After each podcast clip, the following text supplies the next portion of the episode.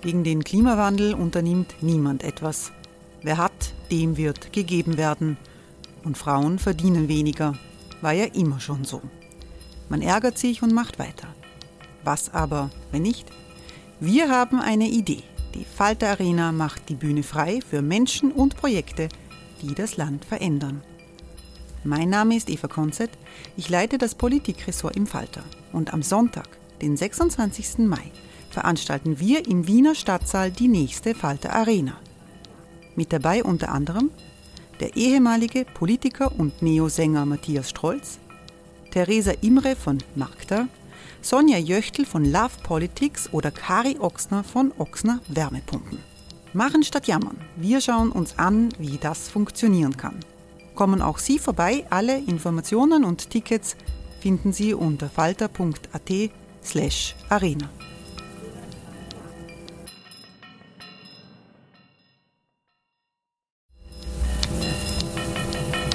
Falter-Podcasts werden durch Werbung unterstützt. Das hilft bei der Finanzierung unseres journalistischen Angebots. Die Erderhitzung ist kein Gefühl, aber mit vielen Gefühlen verbunden. Sorgen etwa oder Angst. Eine Veranstaltung gegen diese Ohnmacht ist Tipping Time, eine Klimakonferenz der Zivilgesellschaft. Von 9.5. bis 11.5. findet Tipping Time in Kooperation von Globe Art, Solektiv und Tangente St. Pölten statt und lädt ein zu Diskurs, Diskussionen und Workshops mit namhaften Vortragenden wie Nikolai Schulz und Friederike Otto. Weitere Informationen finden Sie auf www.tangentesanktpölten.at.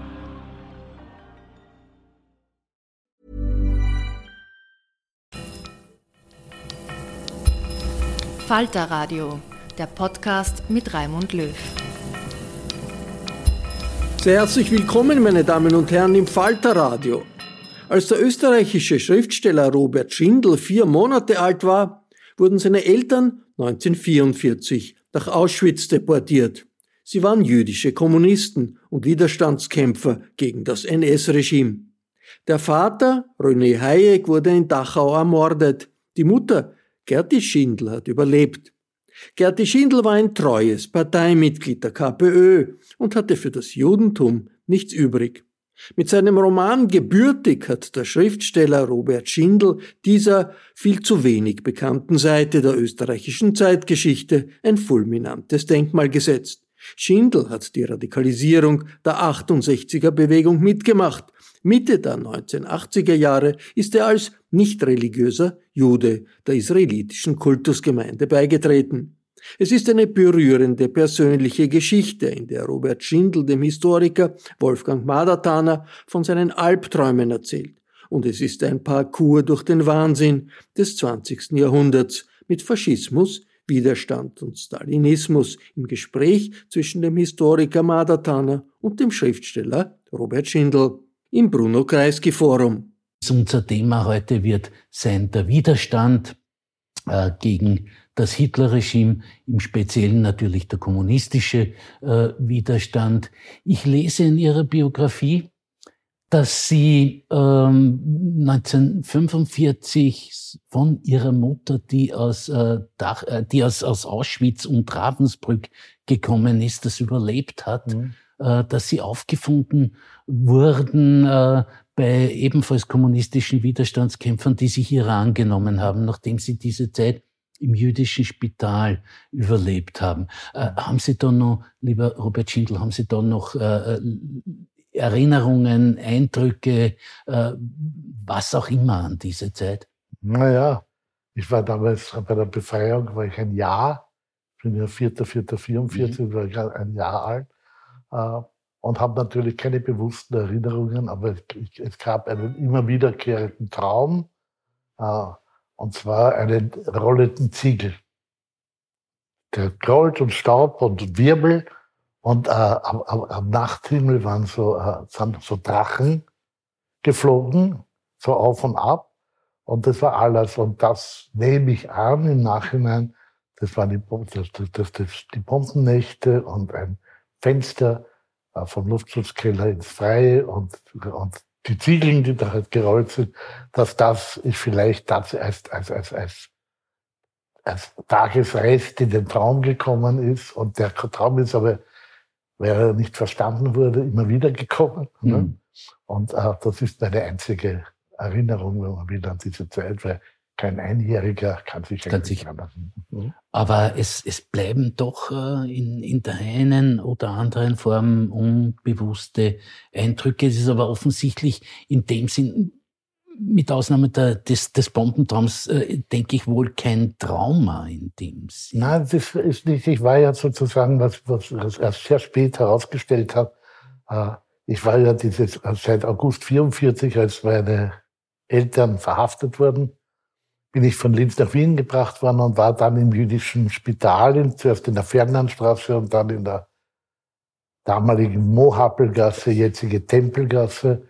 Äh, und da äh, gibt's Aussagen von äh, Kindern, die damals schon neun Jahre und sieben Jahre alt waren und sich an mich als Säugling mit weißer, schwarz gelocktes Haar gehabt haben, erinnern konnten. Es gab sogar mal ein Treffen dieser Leute, die damals in der Mohapelgasse als Kinder überlebt haben. Äh, und es war sozusagen, äh, es ist uns nichts geschehen. Wir hatten ja nichts zu essen und es sind ziemlich viele gestorben. Aber dadurch, dass ich ein ziemliches Bröckel war bei der Geburt, 61 Zentimeter und 5 Kilo, äh, und das bei einer Mutter, die 1,50 Meter war, das war einer der Gründe, dass ich halt sehr offensichtlich habe ich Widerstandskräfte damals mitbekommen, und konnte das halt äh, mit, mit neun oder zehn anderen äh, dann überleben. Aber Erinnerungen daran habe ich nicht, aber wie, wie man weiß, ist das erste Lebensjahr, wie man weiß, sehr, sehr wichtig. Und fast alles, was äh, äh, da passiert und einem widerfährt, marschiert ins Unbewusste und bleibt und produziert Träume, zum Beispiel Albträume und solche. Und die, die haben mich bis in die Pubertät begleitet, solche Albträume und Angstzustände. Aber direkte Erinnerungen hatte ich natürlich nicht. Ich, äh, wenn ich, wenn ich anknüpfen darf, erstens einmal jüdisches Spital. Das mhm. ist äh, vielleicht für eine, für eine doch größere Anzahl unserer unserer Zuhörer und mhm. ZuseherInnen ähm, wenig bekannt, dass es 45 noch sozusagen quasi ein funktionierendes jüdisches ja. Spital bis zum Ende äh, gegeben hat, wie es ja auch eigentlich eine jüdische Community gegeben hat mit dem Ältestenrat. Mhm. Ähm, es ist auch so, dass man, dass man sagen kann, okay, wir haben zu einem bestimmten Zeitpunkt, ich würde sagen, äh, zu dem Zeitpunkt, wo die letzten großen Transporte passieren, mhm. 42, 43, eher 42, äh, gibt's noch an die 10.000, 8.500, wie auch immer, mhm. äh, jüdische Menschen in Wien. Äh, insgesamt überleben werden sozusagen 5.600. Mhm. Das ist eine Zahl, über die ich nicht streiten mhm. würde. Es ist nur eine ungefähre mhm. Angabe äh, bei doch zu Beginn äh, des Zweiten Weltkrieges mehr als 200.000 Mitgliedern mhm. der jüdischen Gemeinde.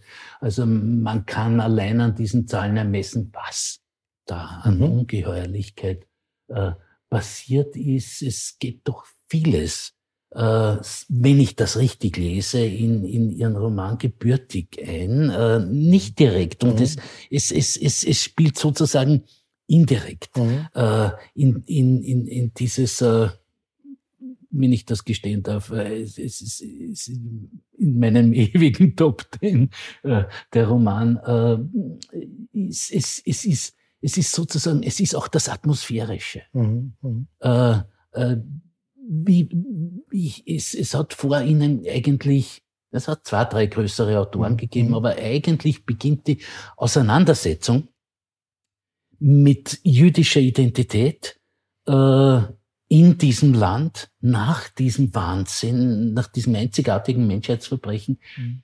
äh, beginnt eigentlich mit mit ihrer Auseinandersetzung, die, die, die literarische mhm. äh, Verarbeitung und das in gewisser Weise arbeitet ja auch der, der, der Ära Waldheim vor und, ja, ja. und, und all dem. Ähm, genau.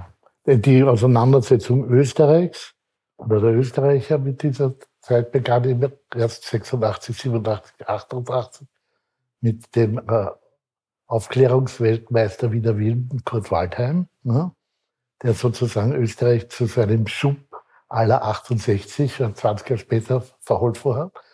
Äh, allerdings, was Sie zuerst gesagt haben mit äh, äh, das, was in diesem ersten Lebensjahr passiert ist, hat mich ja dennoch, weil es ja im Unbewusst war, hat eine prägende, äh, prägende Gestalt und Gewalt gehabt.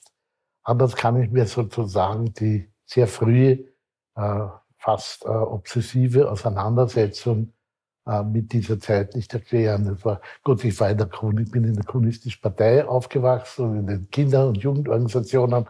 Da gab es natürlich den berühmten äh, äh, marxistischen Antifaschismus, der sozusagen äh, äh, seine Meriten hatte. Äh, jedenfalls, aber, aber, im Rahmen dieses Antifaschismus war man ohne dies, wenn man äh, selbst ein, ein Opfer des Holocaust in gewisser Weise war, auch durchaus konfrontiert damit. Und deswegen gab es schon sehr früh eine Auseinandersetzung mit diesem Sachverhalt und auch natürlich damit, wer ich denn eigentlich bin. Hm? Mhm. Wer ich eigentlich bin. Ich lese auch in Ihrer äh, Biografie das, das durchaus, äh, bitte mich jetzt nicht ja. misszuverstehen, faszinierende Schicksal mhm. Ihrer Mutter, mhm. Ihres Vaters, der mhm. ja in Dachau, glaube ich, mhm. äh, zu Tode gebracht wurde, mhm. äh, als als, wie sagt man denn, eingeschleuste Agenten, antifaschistische Agenten. Äh, ich äh, glaube, mich erinnern zu können, dass sie äh, in der Tarnung elsässischer Zwangsarbeiter mhm. eingeschleust wurden. Ja, aber nicht als Agenten, sondern als Kommunisten. Ja. Aber sie sind als elsässische äh, äh, Arbeiter, Fremdarbeiter hat es damals geheißen, äh, nach Linz gekommen, weil meine Mutter war schon vor dem Krieg ziemlich bekannt bei der Polizei. Und in Linz hat, man, hat sie gehofft, hat, kennt man sie nicht. War ein Irrtum, hat sie dann doch erkannt. Mhm. Äh, und dort haben sie versucht, eine kommunistische Widerstandsgruppe aufzubauen. Und zwar sind sie im September, August, September 43 nach Linz gekommen und sind aufgeflogen äh, im August 44. Darf also, ich, da war ich vier Monate alt. Ja, darf ich kurz unterbrechen? Sind Sie aufgeflogen durch einen Spitzel?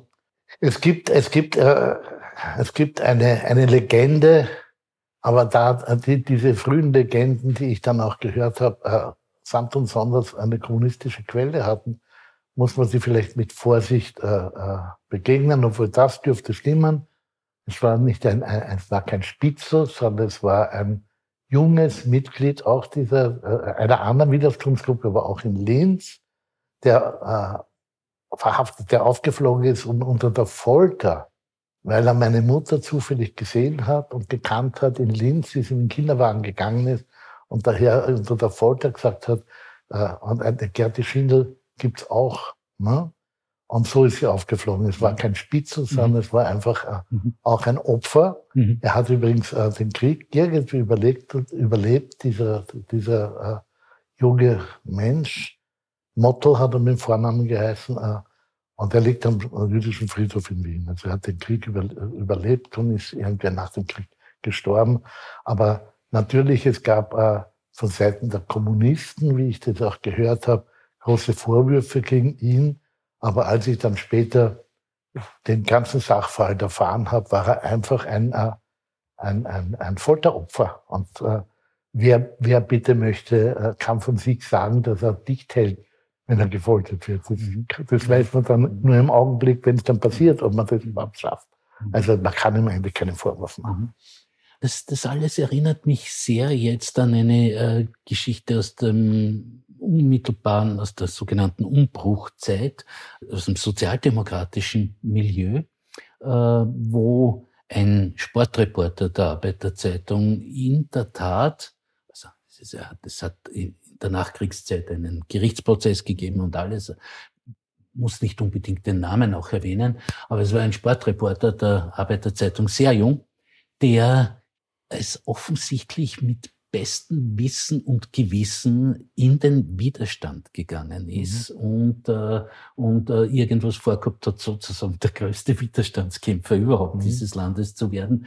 Äh, sich äh, in der einen oder anderen Form mit der Gestapo eingelassen mhm, hat, mhm. aus genau dieser Motivation heraus und natürlich von der Gestapo instrumentalisiert wurde. Mhm. Nicht zuletzt auch unter der Einwirkung von Folter. Und der hat zum Beispiel die Kette leichter ausgeliefert. Mhm. Der hat den Robert Danneberg ausgeliefert. Mhm. Ja, mhm. also äh, eine, eine, unglaublich dramatische persönliche Schicksale in dieser Zeit. Und, äh, ja. und, und äh, Sie haben es gesagt, lieber Robert Schindel, äh, äh, man kann nur sozusagen die, die Gnade der, Nach, der Nachgeborenen, das äh, hat schon auch was. Ja. Na, vor allem kann man, äh, sollte man halt nicht richten über Leute, die unter der Folter etwas sagen, weil, das weiß weil man selber nicht weiß. Das sind ja äh, Helden oder sie waren auch äh, mit äh, besonderen Fähigkeiten ausgestattet, die halt nichts gesagt haben. Äh, und meine Mutter, die ich ja dann immer gefragt habe, äh, wie sie denn unter der Folter, wie sie das denn ausgehalten hat, hat äh, wahrscheinlich äh, gegen die Wahrheit äh, gesagt, ich bin gar nicht gefoltert worden, die haben eh schon alles gewusst. Glaube ich ja zwar nicht, ich glaube schon, dass sie mich mhm. schonen wollte, mhm. aber so ist es sozusagen bei mir rübergekommen. Aber sie war eine ungewöhnlich tapfere Frau, äh, also äh, die ganze Zeit. Und äh, ich traue ja durchaus zu, dass sie sozusagen also der Gestapo wirklich Paroli bieten hat können. Sie muss eine ungewöhnlich tapfere Frau mhm. gewesen sein, weil diesen Terror und diesen Wahnsinn zu überleben, das will einiges mhm. heißen. Ich denke mir, die Republik hat sich dann auch in der einen oder anderen Form erkenntlich gezeigt. Mhm. mhm. Ähm, in der einen und in der anderen Form, wie wir wissen. Ja. Mhm. Äh, ist, ist, ist, äh, ist diese dieses, dieses Bewusstsein aus genau diesem, äh, ich sage es jetzt einmal so, aus genau diesem Milieu des Widerständigen, aus diesem mhm. Milieu des sich Behauptens, aus diesem mhm. antifaschistischen Milieu, das ist ja in Ihre persönliche Biografie direkt eingelaufen. Naja, nicht nur das. Sie war sowohl eine sehr tapfere Widerständlerin als auch eine ganz starke Opportunistin, was Stalin anwar waren beide Sachen drin. Äh, Stalin hat sie noch ähm, lang nach, nach seinem Tod, also bis 56 verteidigt, hat dann diese KPÖ-Formel noch äh, gefunden. 30 Prozent waren gut und 70 Prozent waren halt problematisch. Äh, sie hat also so ganz abgelassen, hat sie nicht von ihm. Er war quasi die politische Liebe ihres Lebens, Josef Vissarionovich Stalin. Und da war von einer Widerständigkeit und Tapferkeit. In dem sind jetzt keine Rede. Für die Partei hätte sie halt vieles gemacht, würde ich sagen. Wir haben auch darüber gesprochen. Andererseits hatte sie einen äh, Lebensgefährten, der nicht mein Vater war, war vorher, äh, der äh, Reisinger, Anton Reisinger, der jetzt ja bekannt ist, äh, der auch hingerichtet wurde, mit dem sie in der Sowjetunion war und der gerochen hat die kommenden Ereignisse in der Sowjetunion unter Stalin und mit ihr schon 34 nach Österreich zurück ist. Mhm. Und von daher habe ich das Gefühl, dass meine Mutter schon gewusst hat, was mit dem Stalin, was da eigentlich los war, es aber ganz tief verborgen hat, weil sie immer, wie so viele Kommunisten damals, äh, und keine Zweifel aufkommen hat lassen. Jetzt, jetzt muss also insofern, ich, ja auch Helden haben sozusagen eine andere Seite. Ne? Ihre andere Seite, mhm. ja. Jetzt muss ich aber bei dem Punkt verbleiben, weil, weil äh, wie Sie das jetzt äh, erzählt haben, ist, ist in mir das Bild aufgestiegen, dass es, es gab da irgendeinen, irgendeinen besonders gefeierten äh, Geburtstag Stalins äh, nach 45. Da haben sich Sektionen der KPÖ, die Frauen in den mhm. Sektionen hingestellt und haben und haben ihm Tischdeckel gestickt und der hat mir dann in, in, nach Moskau geschickt und und alles das. Also es ist eine, eine geradezu unglaubliche Heldenverehrung. Es ist, der, mhm. Er wurde verehrt wie der gute Zar, wie sich nachher herausgestellt hat, war mhm. mhm. das genaue Gegenteil. Aber, ja, das war ja nicht nur bei den einfachen Arbeiterfrauen so. Ich, äh, ich, vor, vor mir, vor meinem geistigen Auge liegen, liegen äh, Bände äh, von Huldigungen an Stalin, ja. die die größten europäischen Intellektuellen, weiß, ja. äh, und zwar Männer wie Frauen, mhm. ja, haben, haben ihre Huldigungen mhm. abgeliefert. Ja, mhm. Und das ist natürlich schon etwas, was äh, für uns aus der Rückschau auch äh, in Kenntnis des Jahres 1989, 90 ähm, äh, eigentlich unverständlich ist. Ja, man muss aber unterscheiden. Es gab zwei Arten von Huldigungen. Es gab die Huldigungen von sehr vielen naiven Menschen, die wirklich an es geglaubt haben. Und es gab die Huldigungen auch von vielen Intellektuellen, die zwiespältig waren, schon damals. Und die halt wie Köstler und so weiter äh, äh, gedacht haben, im, im, im, im Interesse der, der guten Sache müssen wir jetzt diesen Führer auch huldigen, auch wenn wir wissen, Brecht ist ein gutes Beispiel, äh, dass er eigentlich ein Verbrecher ist. Also Brecht hat ein, Gedicht geschrieben an, an seinen chinesischen Ochsen, äh, in dem er dann sagt, willst du vor der Aussatz verrecken, du Hund? sozusagen, was ein eindeutiges Stalin-Gedicht mhm. ist, sozusagen, du musst jetzt die, im Interesse des Sozialismus dadurch durchhalten, aber dann wollen wir sich losschreiben. Klasse. Ne? Also das hat es auch gegeben. Er war vielleicht nicht ganz so heldenverehrt, wie es auf uns gekommen ist, bei, den, bei sehr vielen, sondern da gab es sozusagen eine innere und eine äußere Sprache mhm. innerhalb der kommunistischen mhm. Partei. Und natürlich haben viele, die damals auch diese zweite Sprache gehabt haben, dann nachher gesagt, ich habe es immer schon gewusst und ich war es immer schon gegen ihn. Das war natürlich auch so, aber das hat man damals nicht gemerkt. Es gab keine Stimmen wegen der Moskauer Prozesse 37 in diesem Blutjahr von äh, den damaligen, die später aufgetretenen Kommunisten. Die haben das alles noch mitgemacht, beziehungsweise sind vielleicht dann erst hellhörig, dadurch erst hellhörig geworden. Burrow is a furniture company known for timeless design and thoughtful construction and free shipping, and that extends to their outdoor collection. Their outdoor furniture is built to withstand the elements, featuring rust-proof stainless steel hardware, weather-ready teak, and quick-dry foam cushions. For Memorial Day, get 15% off your Burrow purchase at burrow.com slash ACAST and up to 25% off outdoor. That's up to 25% off outdoor furniture at burrow.com slash ACAST. Zweite Stimme, zweite äh, Sprache. Äh, bleiben wir vielleicht nur ganz mhm. kurz bei den, bei den äh, großen Terrorprozessen, wenn ich mhm. sie so mhm. bezeichnen ja. kann.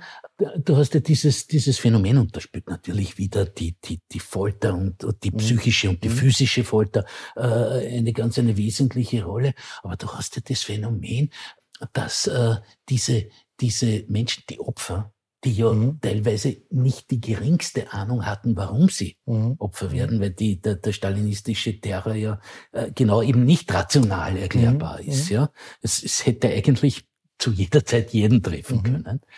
Außer Stalin selbst. Außer Stalin selbst, ja. Und äh, Stalin hat ja angeblich auch äh, wirklich eine Paranoia äh, entwickelt ja. gehabt, sozusagen vor Attentaten und, und, und vor, vor Anschlägen auf ihn aus den Reihen der Partei. Mhm. Äh, und hat damit die ganzen alten Bolschewiki mhm. ausgerottet. Mhm. Äh, mich würde schon sehr stark interessieren, weil das sind doch dann Menschen, die äh, die Beschuldigungen gegen, die gegen sie erhoben wurden, übernommen haben.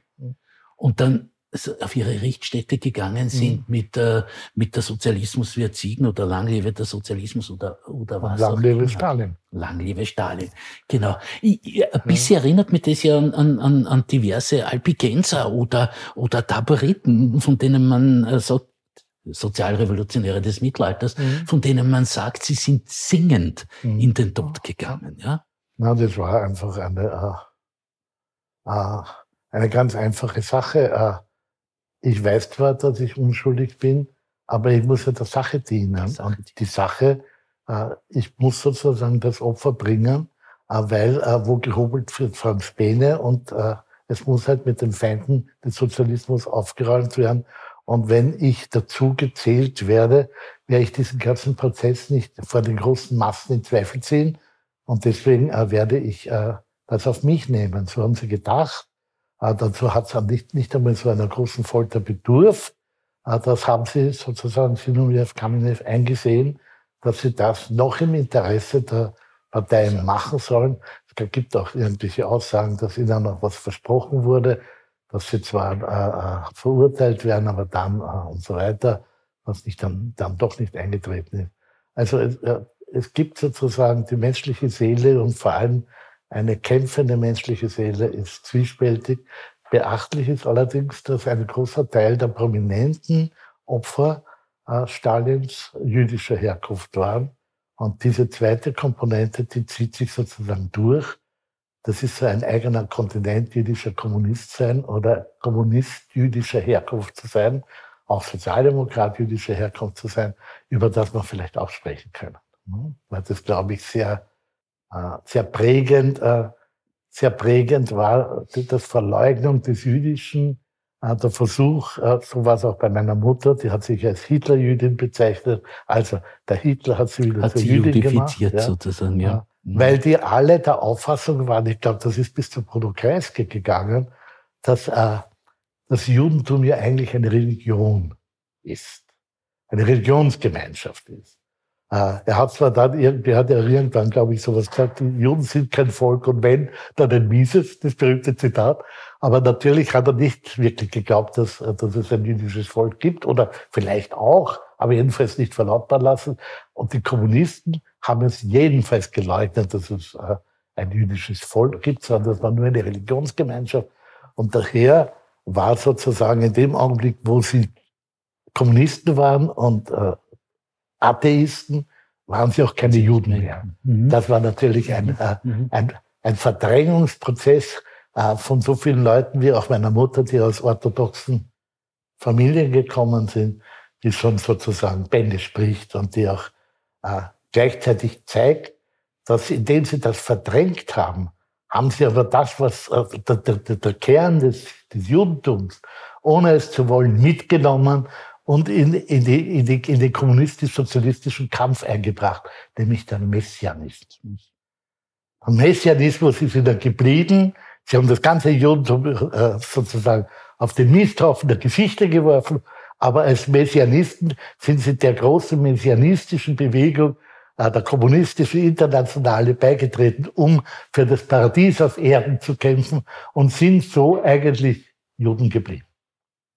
Und vielleicht auch äh, neben diesem Messianismus äh, gefällt mir sehr gut. Äh, ich habe jetzt die ganze mhm. Zeit den Otto Bauer von mir gehabt, ja. Mhm. Äh, mhm. neben dem Messianismus natürlich auch der Intellektualismus, der, der Schriftgebundene, die, mhm. die, die, die Interpretation des mhm. schriftlichen, der schriftlichen Überlieferung, der schriftlichen Datierung. Das, das denke ich mir, ist, ist schon Hat auch ein äh, wesentlicher, ein wesentlicher Punkt in diesem, in diesem Zusammenhang. Äh, es ist ja interessant, äh, das gilt für die Kommunisten, es gilt äh, ein bisschen vorher, ja. äh, so Zeiten des Roten Wien, um mhm. das so anzusprechen, gilt es natürlich für die Sozialdemokraten. Mhm. Äh, genauso ja. die, deren, deren äh, intellektuelle Führungsschicht ja ausschließlich jüdisch war, genau in ihrem, in ihrem äh, Sinn. Man war natürlich Atheist, man ah. hat sich natürlich ah. davon befreit im Namen der Zukunft, mhm. ja, mhm. weil man sich von jeder äh, ethnischen, völkischen, nationalen etc. Mhm. Identität doch befreien musste. Mhm.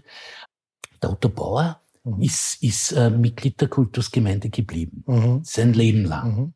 Mhm. Ja. Und, äh, und er wurde einmal gefragt, ich habe es jetzt leider mhm. nicht parat von wem, ja, mhm. äh, warum dem so sei.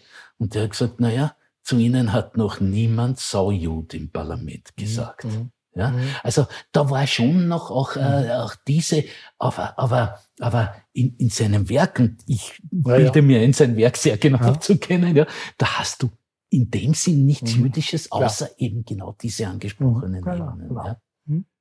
Und war ja bei meiner Mutter, wie gesagt, auch so, die war zwar keine Intellektuelle, äh, aber das hat sozusagen, äh, für sie war das Jüdische, sie hat dann immer nachher gesagt, Jüdin bin ich, äh, wenn ein Antisemit kommt, dann bin ich Jüdin.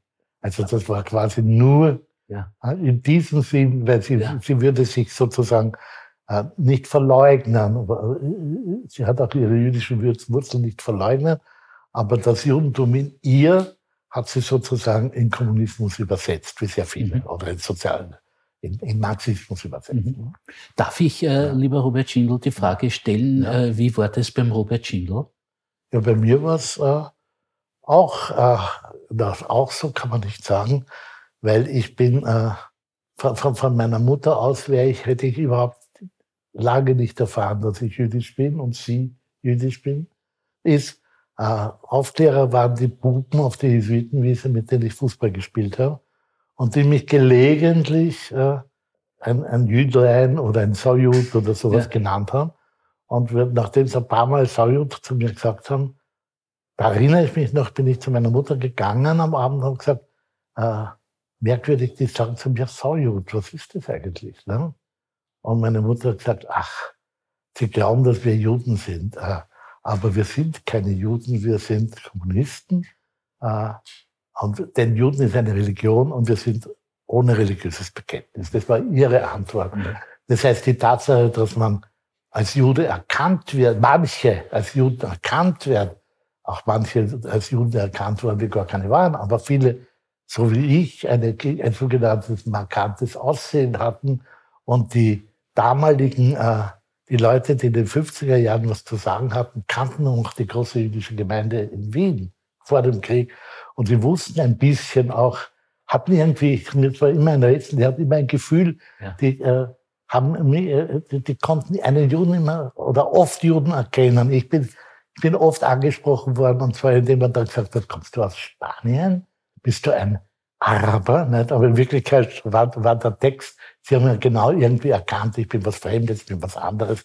Und dieses, äh, und das, und dadurch bin ich sehr früh auch mit antijüdischen äh, Ressentiments äh, konfrontiert gewesen, die zwar immer äh, zugeschüttet wurden mit, äh, äh, du brauchst dich nicht gemeint fühlen, bis ich dann äh, vor allem in der Waldheimzeit, aber noch schon mit großen Vorbereitungen, äh, mich sozusagen zu meinem Judentum als nicht religiöses Judentum, als kulturelles Judentum, wenn man will, als historisches Judentum, als, äh, als Endglied einer vertilgten jüdischen Geschichte selber empfunden und äh, mich deklariert habe. Und, das, und damit bin ich auch in die Waldheimzeit auch recht, zurechtgekommen. Und das haben, haben ja dann viele jüdische Kommunisten meines Alters, haben sich dann auch, äh, äh sind in die Kultusgemeinde wieder eingetreten und ähnliches mhm. äh, und haben sozusagen ein, ein, äh, das manifestiert, dass es eben auch ein nicht religiöses Judentum geben kann, das sich auch dazu bekennt, ohne dass es einen, einen, einen völkischen oder rassistischen äh, Akzent hat. Im Sinne von Freuds Jude ohne Gott. Vielleicht, ja, ja. genau. Äh, der hat es, der war einer der ersten, der das wirklich erkannt hat. Äh, der, der gesagt hat, er ist nicht religiös, aber äh, er wird immer bekennen, dass er äh, ein Jude aus Wien ist hilft. Hm? Ja. Hat er bekommt als ein wirklich irreligiöser Mensch. Mhm. Hm? Und das war vielleicht sogar ein, äh, es gab ja auch andere, es gab ja die, die ganzen großen, viele, viele Denker, Denkerinnen des 19. Jahrhunderts waren jüdischer Herkunft und hatten mit Judentum nichts zu tun. Aber man kann im Nachhinein und manche hellsichtige Leute, äh, wie Buber und so weiter, haben das auch schon zeitgenossenmäßig erkannt, dass, der, dass die Tatsache, dass sie jüdischer Herkunft sind, unbewusst äh, eine große Rolle für, ihre, für, für ihr soziales Engagement äh, mhm. gespielt haben. Und viel, manche haben das ja auch eingestanden. Mhm. Ich glaube, der Bruno Kreisky hat dann auch dazu gehört, dass er eingestanden hat, dass das eine Rolle gespielt hat. Äh, das hat er unzweifelhaft ja. in, in, im höheren Alter, wenn ja, ich ja, das... Ja, wir schon den weißen ja, Bart genau. Noch eine kleine Assoziation ja. jetzt äh, äh, zu Ihrer Mutter. Äh, sie hat im Übrigen das gesagt, äh, was ich bei Wittgenstein gelesen mhm. habe. Mhm. Ja, Wittgenstein, äh, damals schon im Oxbridge, mhm. also in Oxford und Cambridge Milieu, mhm. hat, hat simpel und einfach gesagt, wie wie Hitler an die Macht gekommen ist und im Speziellen äh, nach dem Einmarsch äh, in Wien äh, haben die Kollegen ihr Beileid und ihr Mitgefühl ausgedrückt. Mhm. Und der Wittgenstein sagt, erst in diesem Moment hat er erkannt, dass er eigentlich jüdisch ist. Und gefährdet ist. Ne? Und gefährdet ist, Gef ja. Gefährdet ja, wäre. Ja, mhm. ja, Also äh, das ist, das ist mhm. schon etwas, was offensichtlich auch äh, so, mhm. so, so ein, ein, ein naja, das blöde Wort, zu dem Zeitpunkt Zeitgeistiges, ne? Mhm. dass diese, dieses wieder, wieder bewusst werden. Es gibt ja auch in der heutigen, in meiner Generation, äh, noch ein paar Kommunisten jüdischer Herkunft, die genau die gleiche Position wie diese Eltern haben, sozusagen nichts mit Judentum zu tun haben wollen und die dadurch auch ganz ohne Probleme anti-israelisch sein können und den Antizionismus feiern können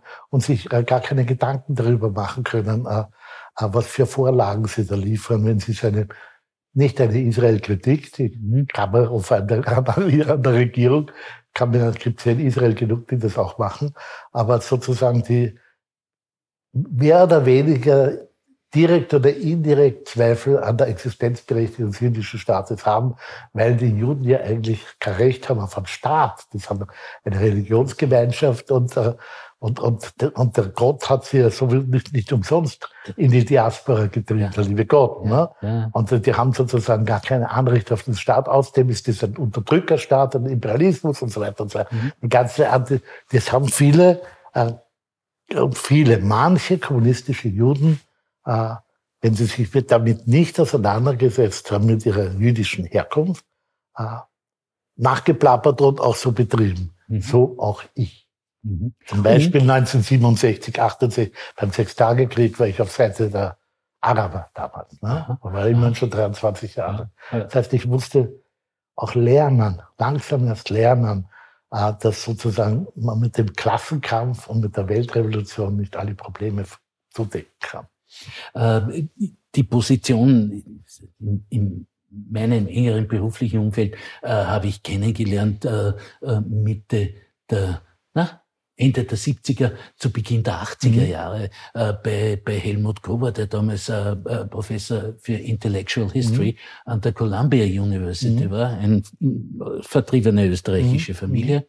Ähm, äh, der genau diese Positionen mhm. eingenommen hat ja. und der in, in, seiner Israel-Kritik sehr, sehr, sehr weit gegangen mhm. ist. Ja, also genau. das, das hat man durchaus gekannt. Dass wir aber wieder zurückkommen auf, auf Ihre persönliche Biografie, 67, 68, waren Sie da noch in der, in der, der KPÖ, respektive nach dem, wie soll man sagen, welthistorischen Ereignis des Einmarsches der Warschauer Paktstaaten? Ich bin ja ein Jahr vorher ausgezogen.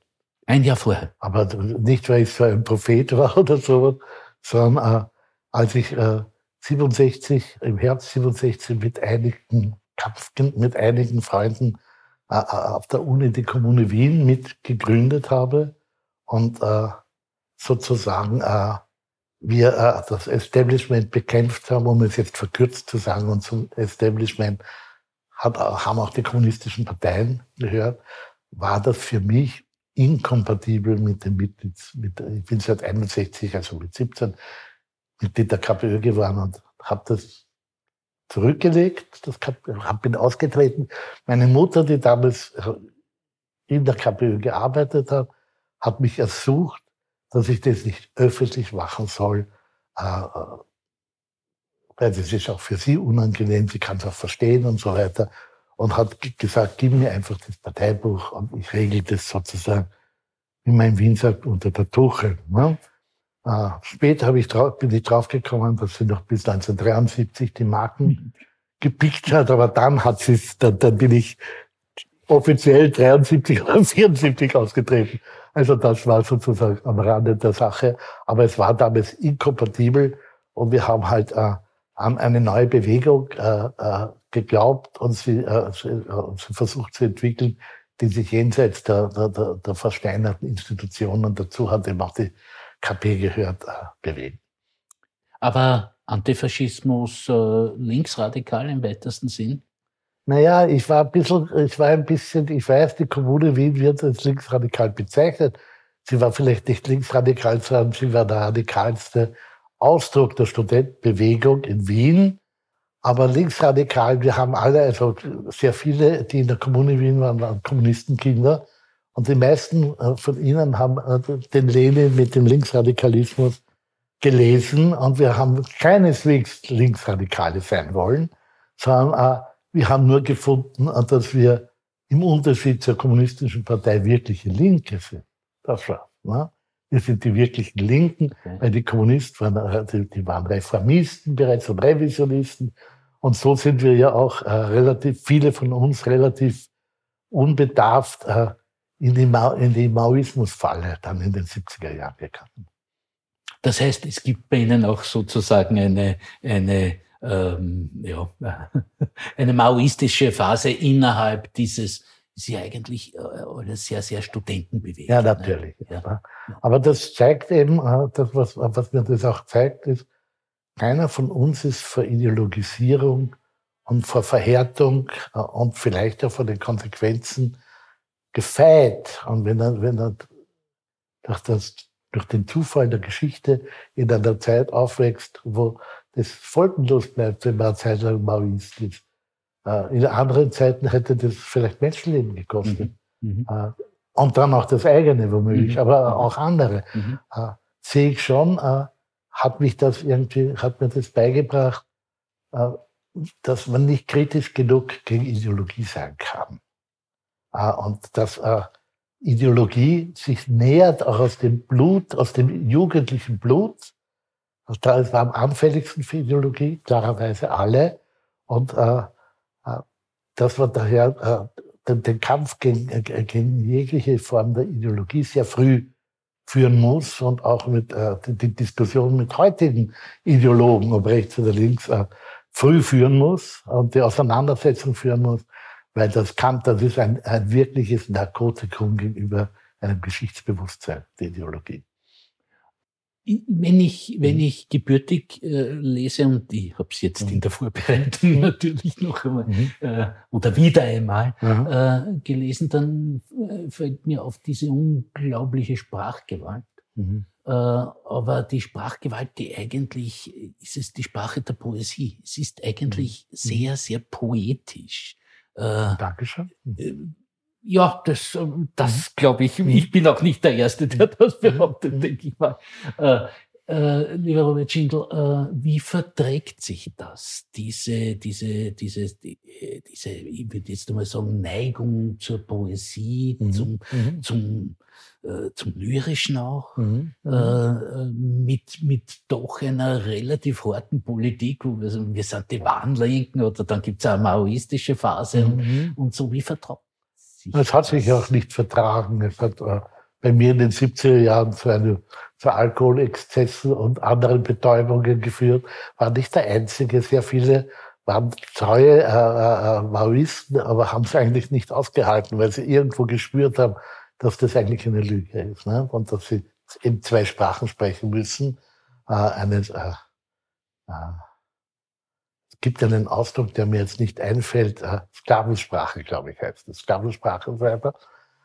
Es, erklären kann ich was äh, aus, der, eben aus der Sozialisation, dass man sozusagen für das Gute kämpfen muss, für den Sozialismus, für die, äh, für die, gegen Ausbeutung, gegen, äh, äh, gegen Faschismus, äh, was man hat alles, äh, was hat alles im Portfolio äh, einer, einer kommunistischen oder auch sozialdemokratisch, links sozialdemokratischen Familie war.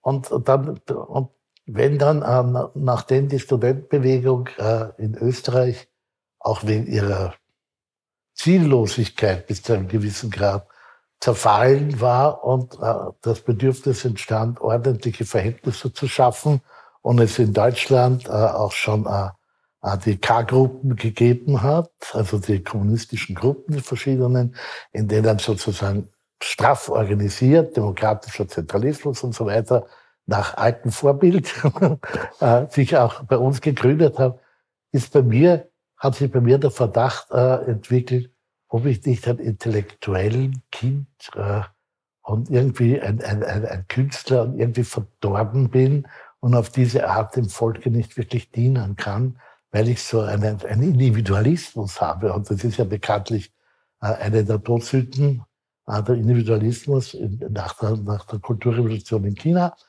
Und dann habe ich gedacht, vielleicht stecke ich jetzt meine ganzen Bedenken und so weiter zurück und schließe mich einfach als das 17. in der 17. Reihe, der vierte von links oder von rechts, stelle ich mich dort in den Dienst um dem Volke zu dienen und tu meine eigenen Zweifel und meine eigenen Gedanken mit anstellen und als individualistisch bezeichnen. Und so bin ich in, äh, in eine fünfjährige Narkose, was ich von 73 bis 78 gegangen, solange ich halt diesen Verein dann auch äh, äh, immer Kandidat nur, aber immerhin äh, beigetreten bin und äh, äh, einige Dinge gemacht habe. Interessant war, in dem Zusammenhang noch, auch in dem wir jetzt diskutieren, als dann nämlich äh, es eine Marsch zur israelischen Botschaft gegeben hat gegen den äh, Antizion, gegen, gegen, gegen, gegen Zionismus und äh, äh, und äh, es eine, eine bin ich, habe ich mich gesehen, wie ich mitgegangen bin und ausgeschert bin und ohne dass äh, die Leute es bemerkt haben, einfach nicht mehr mitgegangen bin.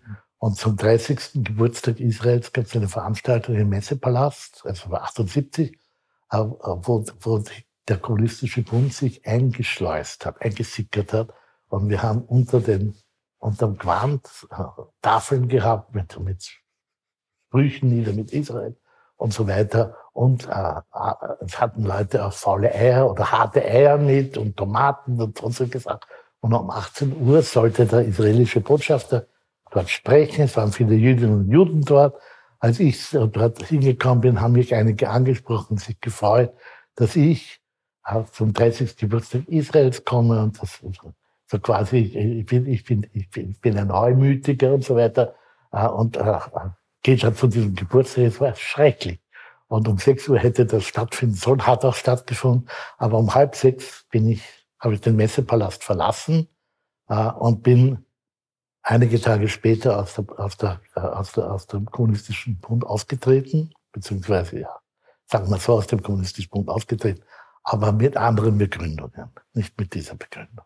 Aber es hat sozusagen, glaube ich, im Nachhinein und nach vielen Jahren Nachdenkens hat irgendein jüdisches Bewusstsein oder so, hat, ich habe gerochen, dass, dass das nicht meine Freunde sind.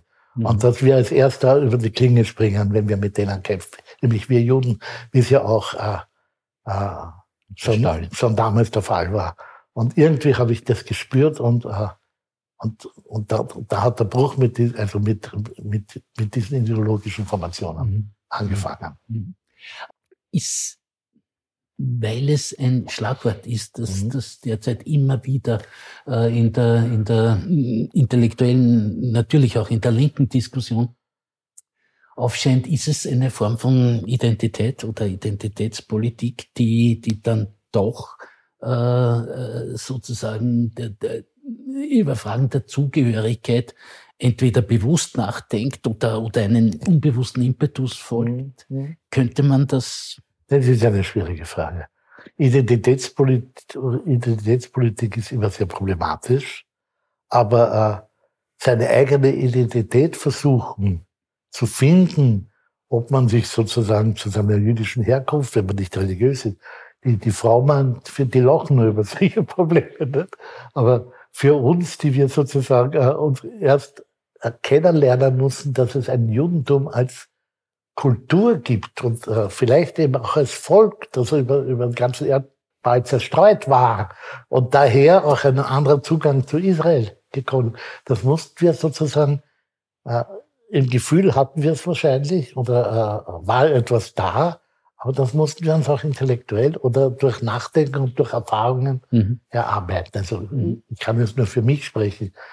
Es ist kein Zufall, dass ich am Ende dieser Maoistenzeit eigentlich äh, dann die Auseinandersetzung mit meiner, meinen Wurzeln gemacht habe. Das war übrigens damals ganz Back to the Roots, war damals ganz modisch auch.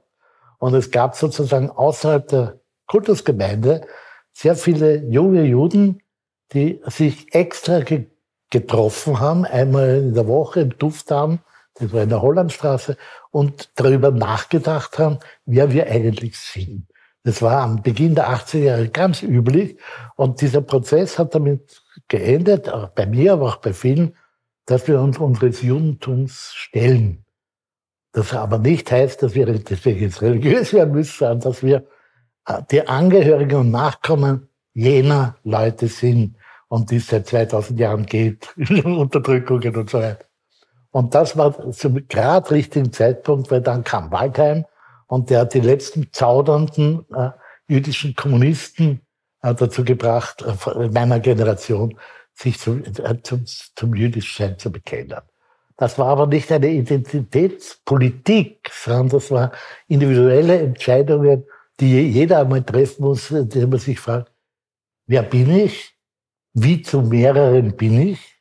Weil ich ja zu mehreren.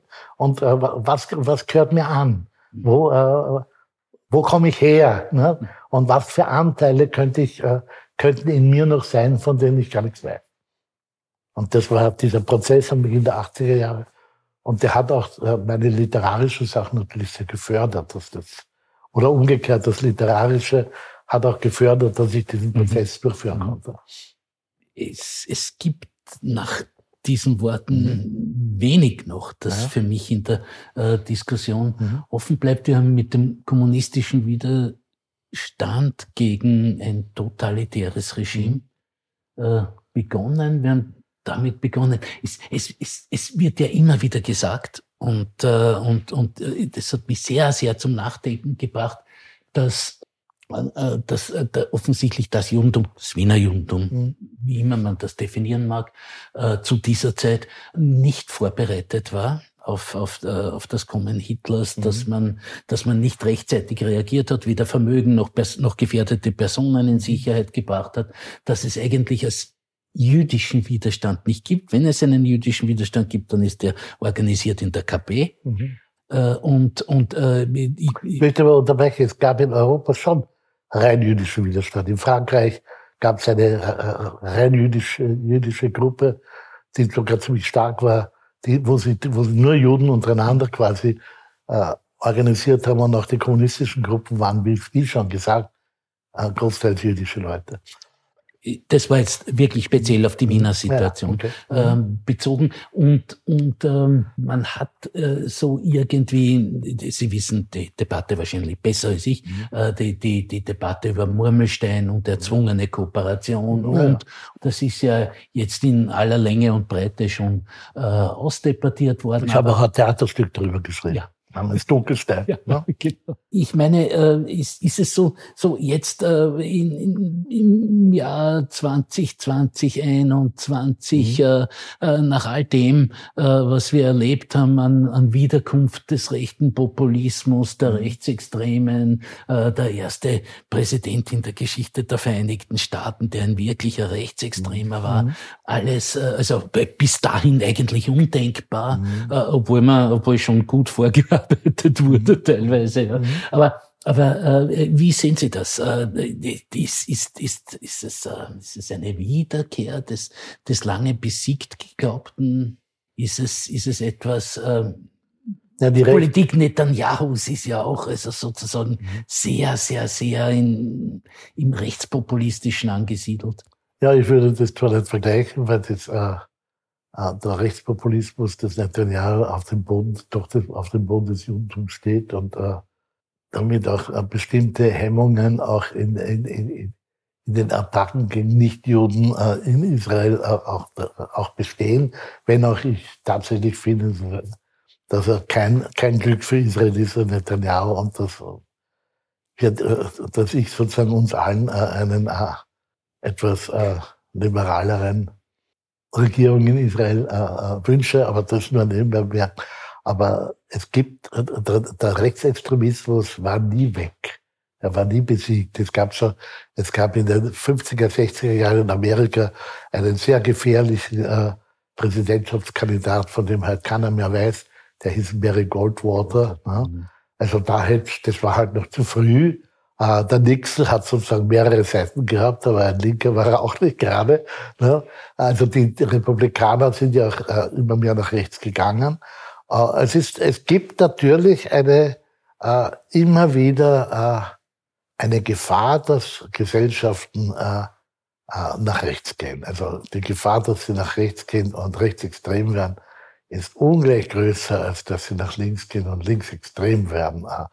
Äh, da gibt es viele Gründe dafür. Ich möchte ja, äh, es gibt auch keine Gleichsetzung von Rechtsextremismus und Linksextremismus, die haben ganz andere unterschiedliche Wurzeln, das ist ein eigenes Thema. Und von daher äh, ist die Gefahr, dass äh, die, die, die Demokratie zugrunde geht, durch ein rechtes Regime äh, ersetzt und weitergeführt wird, immer gegeben. Und daher ist der Kampf gegen Rechtsextremismus immer auch ein Kampf für, die Demo für, für Demokratie. Und äh, ja, das, äh, das, das ändert sozusagen nichts daran, äh, dass wir natürlich, äh, dass ich jetzt da so weit bin, äh, wegen, auch wegen meiner Geschichte, dass ich äh, keine andere Form als die äh, demokratischer Prozesse in einer Gesellschaft für äh, ersprießlich halte. Äh, alle anderen, äh, auch nach links auslappenden autoritären äh, Errungenschaften und, und, und Versuche sind höchst gefährlich, weil sie auf Kosten sozusagen der Menschenwürde und des Menschenlebens gehen. Lieber Robert Schindler, mhm. was für ein Schlusswort. Ich bedanke mich herzlich für dieses Gespräch. Danke, Danke auch. Danke schön. Sie hörten ein Gespräch, das der Historiker Wolfgang Madertanner mit dem Schriftsteller Robert Schindel im Bruno-Kreisky-Forum geführt hat, bei dem ich mich für die Zusammenarbeit sehr herzlich bedanke. Ich verabschiede mich von allen, die uns auf UKW hören im Freirad Tirol und auf Radio Agora in Kärnten. Über Zeitgeschichte ist im Falter regelmäßig zu lesen. Daher ist ein Abonnement eine gute Idee. Ein Abonnement des Falter bestellen Sie am besten im Internet über die Adresse abo.falter.at. Ursula Winterauer hat die Signation gestaltet, Anna Goldenberg betreut die Audiotechnik des Falter. Ich verabschiede mich bis zur nächsten Folge.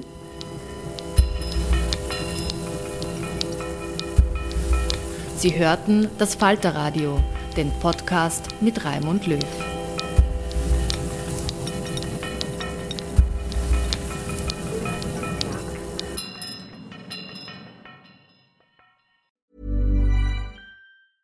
Cool fact a crocodile can't stick out its tongue. Also, you can get health insurance for a month or just under a year in some states. United Healthcare short term insurance plans, underwritten by Golden Rule Insurance Company, offer flexible, budget friendly coverage for you. Learn more at uh1.com. Imagine the softest sheets you've ever felt. Now imagine them getting even softer over time. That's what you'll feel with Bowl and Branch's organic cotton sheets. In a recent customer survey, 96% replied that Bowl and Branch sheets get softer with every wash. Start getting your best night's sleep in these sheets that get softer and softer for years to come. Try their sheets with a 30-night guarantee. Plus, get 15% off your first order at bowlandbranch.com. Code BUTTERY. Exclusions apply. See site for details.